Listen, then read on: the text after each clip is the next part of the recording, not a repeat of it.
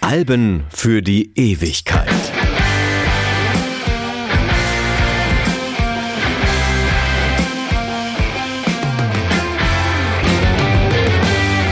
Hallo, ich bin Stefan Kleiber und ehrlich gesagt hätte ich in dieser Episode auch jedes andere ABBA-Album besprechen können. ABBA bringen es in den zehn Jahren ihrer Existenz auf die beachtliche Zahl von acht Alben und alle sind für sich genommen musikalische Glanzleistungen. Es gibt wenige Bands, die das für sich in Anspruch nehmen können. Das Debütalbum Ring Ring ist die Geburtsstunde des ABBA-Sounds. Das Finale The Visitors ist dessen Neuerfindung. Waterloo ist der kommerzielle Durchbruch mit dem gleichnamigen Siegertitel vom Eurovision Song Contest. Die übrigen Studioalben enthalten nicht etwa einen, sondern jeweils mehrere Hits von bis heute ungebrochener Popularität. Genau genommen ist es ziemlich unglaublich, dass alles das von einer einzigen Band stammt, die noch dazu ohne jeden Heimvorteil auskommen muss, denn Schweden ist in den 1970ern ganz sicher keine Musiknation. Aber werden das ändern. Natürlich gibt es Abstufungen. Natürlich könnte man, wenn man wollte, nach beliebigen Kriterien auch so etwas wie eine Rangliste erstellen. Nur hilfreich wäre das kaum. Warum also Arrival? Was macht dieses Album zu dem, mit dem man beginnen sollte, wenn man das Phänomen ABBA verstehen will?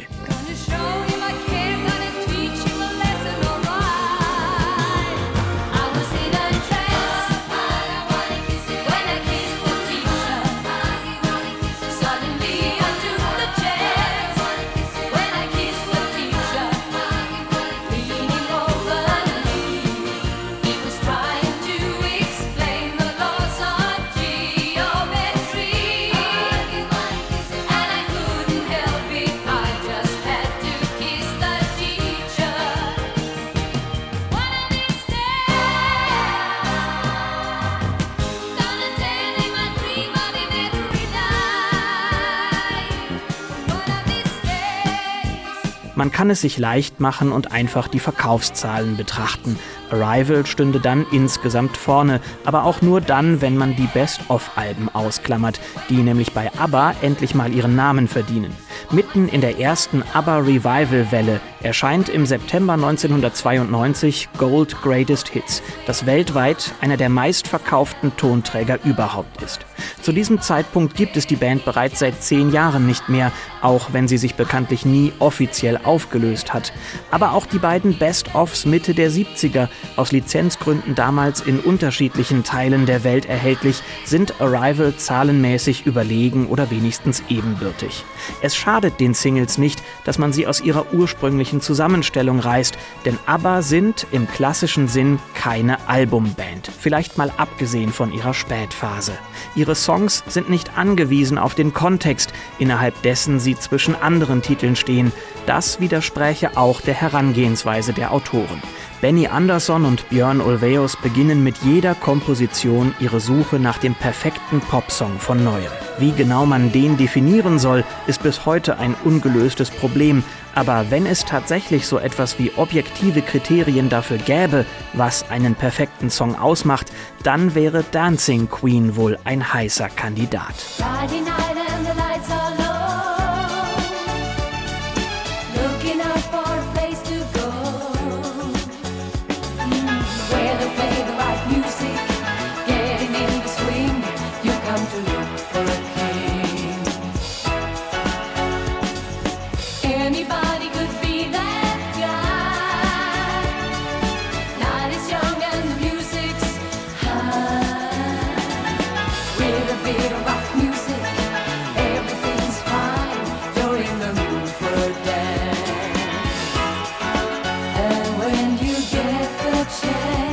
Mit Dancing Queen kulminieren alle Prinzipien und Methoden, die sich bei ABBA über die Jahre bewährt haben, in einem einzigen brillanten Arrangement aus Struktur und Dynamik.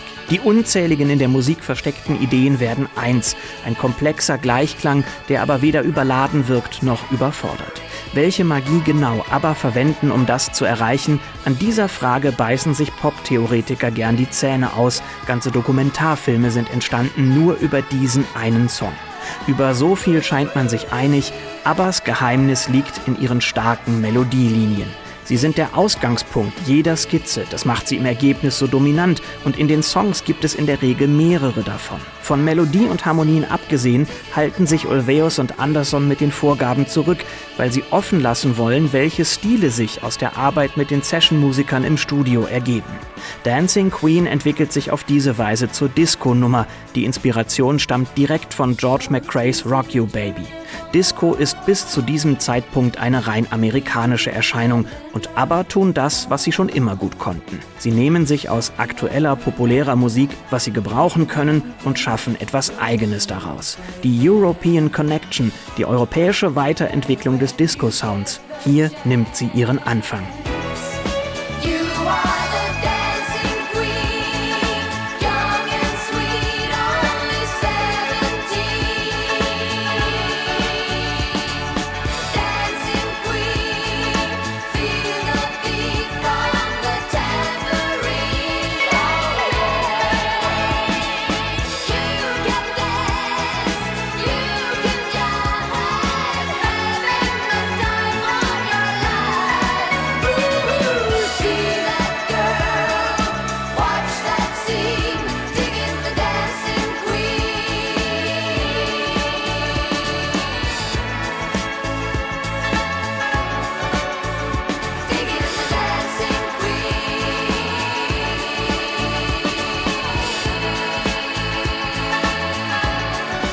Diese Richtung ist für die Band musikalisch folgerichtig, aus strategischer Sicht aber vielleicht gar kein so geschickter Schachzug.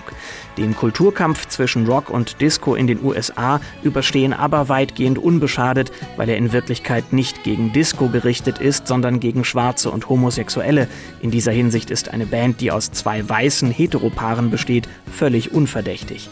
Doch ABBA haben ein Akzeptanzproblem. Nicht bei den Massen, sondern bei einem anderen wichtigen Teil des Musikbusiness, den Journalisten und Kritikern, die bestimmen, was als kultureller Anspruch durchgeht und was nicht.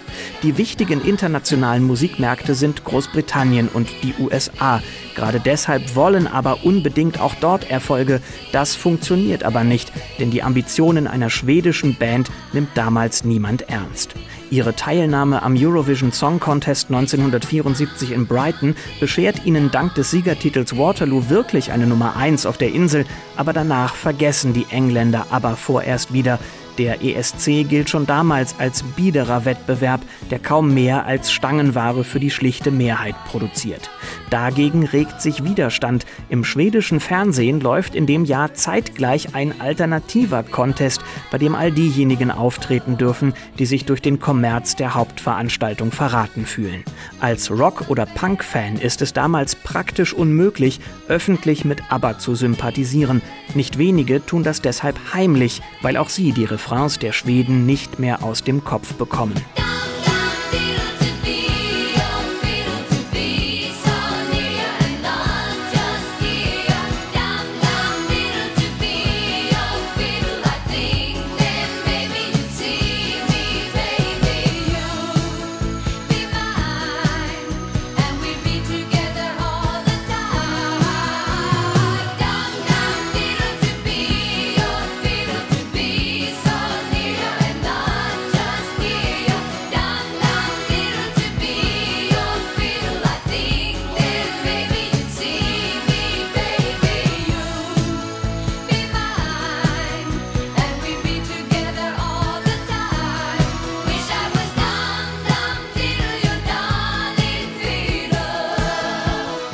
Arrival ist Abbas zweites Studioalbum nach dem ESC und mit der Veröffentlichung im Oktober 1976 wird der ABBA-Hype endgültig zur weltweiten ABBA-Hysterie. Wie so etwas im Kleinen aussehen kann, haben die Mitglieder zuvor bereits eindrucksvoll in Australien erlebt, wo in den Städten begeisterte Fans ganze Straßenzüge blockieren, weil es so viele sind. Der Erfolg stellt sich auch deshalb ein, weil ABBA eine der ersten Bands sind, die konsequent Musikvideos zu ihren Songs produzieren und damit den Fernsehsendern viel Material liefern, das sie in Musiksendungen benutzen können. Es mag nach außen gar nicht so wirken, doch aber sind, was das angeht, absolute Profis bei der Selbstvermarktung. Und das überrascht auch kaum, wenn man bedenkt, dass alle vier schon um die zehn Jahre professionell Musik gemacht haben, noch bevor sie als Band zusammengefunden haben. Agneta Felskog und Annifried Lingstad sind erfahrene Sängerinnen, die sich im Studio noch dazu fantastisch ergänzen und die Songs erst lebendig werden lassen. So fällt auch kaum auf, dass die Melodien meist bewusst einfach gehalten sind. Das Ganze ist ebenso ein Kontrast zur enorm komplexen Produktion. Aber mischen Spur auf Spur auf Spur. Instrumente, Effekte, Soundfragmente, meistens alles noch leicht gegeneinander versetzt. Das Ergebnis ist eine extrem hohe Klangdichte, in der sich auch nach unzähligem Durchhören immer neue kleine Details entdecken lassen.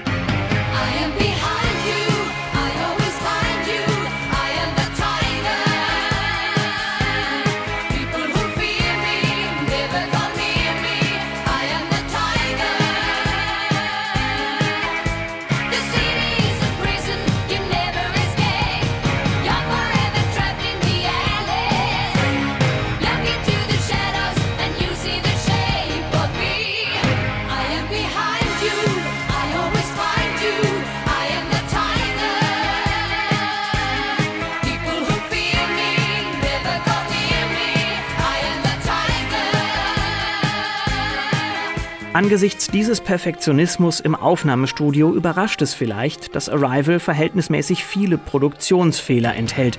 Und weil die Songs wegen ihrer Dichte so sehr zum Hinhören einladen, fallen sie hier und da auch auf. Manchmal sind es Schnitte, wenn Titel im Nachhinein gekürzt oder neu arrangiert werden, manchmal knackt oder rauscht es. Die meisten dieser Artefakte sind beim Mastering durchgerutscht und der analogen Aufnahmetechnik geschuldet. Mit heutigen Mitteln wäre eine Korrektur natürlich wesentlich einfacher gewesen. Spätere Wiederveröffentlichungen, denen man ein Remastering verpasst hat, versuchen das auch, sind darin aber leidlich erfolgreich und sorgen dafür an anderen Stellen für Verschlimmbesserungen. Aus diesem Grund lohnt es sich für echte Fans durchaus, die Pressungen von Arrival aus verschiedenen Jahren zu vergleichen. Anders als bei den meisten anderen Alben liegen die Unterschiede nämlich nicht nur darin, dass die Reissues einfach lauter sind.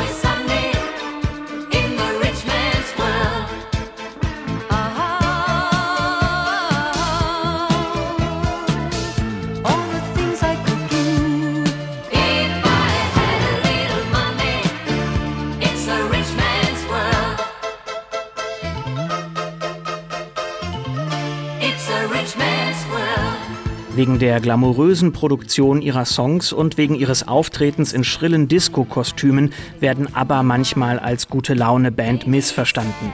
Wie Björn Ulvaeus später erklären wird, liegt ein Grund für ihr Erscheinungsbild im schwedischen Steuerrecht. Kleidung ist nur dann absetzbar, wenn sie ausschließlich auf der Bühne getragen werden kann. Und wo sonst sollten bunte und glitzernde Anzüge nicht deplatziert wirken. Arrival zeigt eindrücklich, warum das Bild von der musikalischen Heiterkeit nicht passt passt. Einerseits steckt in fast allen Harmonien eine beinahe unterschwellige Melancholie. Auch das ein Geniestreich der Komposition. Andererseits spiegelt sich diese Grundstimmung auch in den Themen. Zugegeben, Songtexte zählen nicht zu den Stärken der Band. Ausnahmen bestätigen die Regel, die sich ganz einfach aus der Tatsache ergibt, dass Englisch bei keinem der vier Mitglieder die Muttersprache ist. Wenn man sich aber die Inhalte genauer ansieht, dann erkennt man zumindest ein Muster. Alle lyrischen Ichs haben wie die Band selbst eine Menge erlebt. Wirklich glücklich ist in den Songs irgendwie niemand. Menschen gehen bei ABBA grundsätzlich nirgendwo hin, sie gehen fort, vorzugsweise für immer.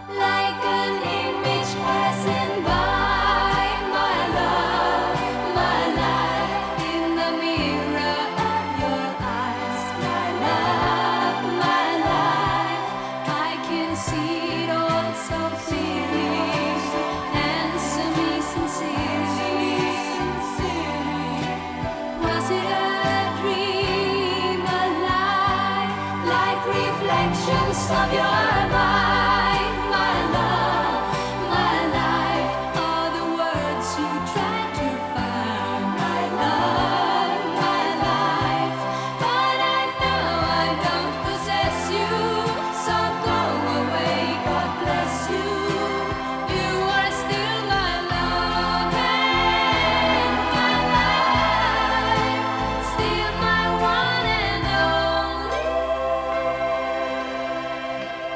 Da wir gerade bei Trennungsliedern sind. Knowing Me, Knowing You, der zu den erfolgreichsten ABBA-Songs überhaupt zählt, handelt ebenfalls vom Ende einer Beziehung. Es ist eine nette Erzählung, dass die Band damit ihr eigenes Ende vorweggenommen haben soll. Doch die Inspiration kann genauso gut aus der persönlichen Vergangenheit stammen und 1976 ist von Spannungen im Paargefüge zumindest noch nichts bekannt. Gleichwohl zehren die Konzerte und der öffentliche Bekanntheitsdruck bereits an den Kräften. Die wahre musikalische musikalische Verarbeitung findet aber auf den letzten Alben statt, bei denen der Bezug dafür umso offensichtlicher ist und die aber allen Widrigkeiten zum Trotz noch auf den Weg bringen, obwohl weder Björn und Agneta noch Benny und Frieda zu dieser Zeit noch zusammen sind. Doch müssen sie feststellen, dass dadurch die Arbeit im Studio zur Belastung wird. Einen noch größeren Teil am Ende von ABBA mögen die Fans selbst haben, denn was bleibt übrig von einer Band, die Zeit ihrer Existenz in der Öffentlichkeit immer als das Produkt zweier Liebespaare wahrgenommen wird? Es fällt den Menschen schwer, sich von dieser Vorstellung zu lösen. No.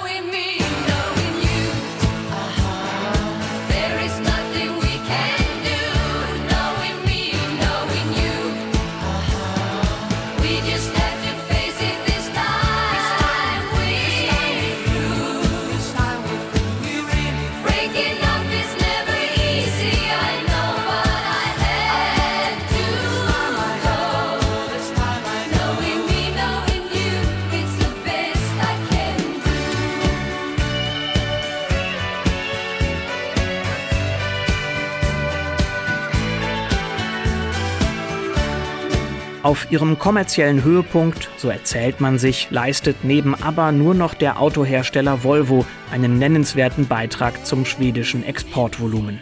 Es ist geradezu eine Erleichterung, dass heute stattdessen auch aus der kritischen Perspektive ihr musikalisches Genie gewürdigt werden kann. Dass Größen wie Brian Eno oder Noel Gallagher ihre Anerkennung zum Ausdruck bringen dürfen. Arrival ist die perfekte Repräsentation des unerreichten ABBA-Sounds. Unerreicht deswegen, weil ABBA in der Musiklandschaft zwar viele inspiriert haben, es aber danach niemandem gelungen ist, diesen Sound zu reproduzieren. Sogar die Coverversionen von ABBA-Songs sind immer eher eigenständige Werke, als dass sie den Geist des Originals atmen würden. Abgesehen davon, welchen Sinn es haben soll, exakt so zu klingen wie das musikalische Vorbild, sind übrigens selbst die besten ABBA-Tribute-Bands daran gescheitert. Obwohl einige von ihnen zugegeben nah dran sind, aber bei weitem nicht so nah, wie es einigen zum Beispiel mit Johnny Cash geglückt ist. Der schwedische Autor Karl Magnus Palm, der jede Menge Bücher über ABBA geschrieben hat und für einige ihrer besten Biografien und Werkbetrachtungen verantwortlich zeichnet, hat es mal folgendermaßen auf den Punkt gebracht. Um so zu klingen wie ABBA, musst du ABBA sein.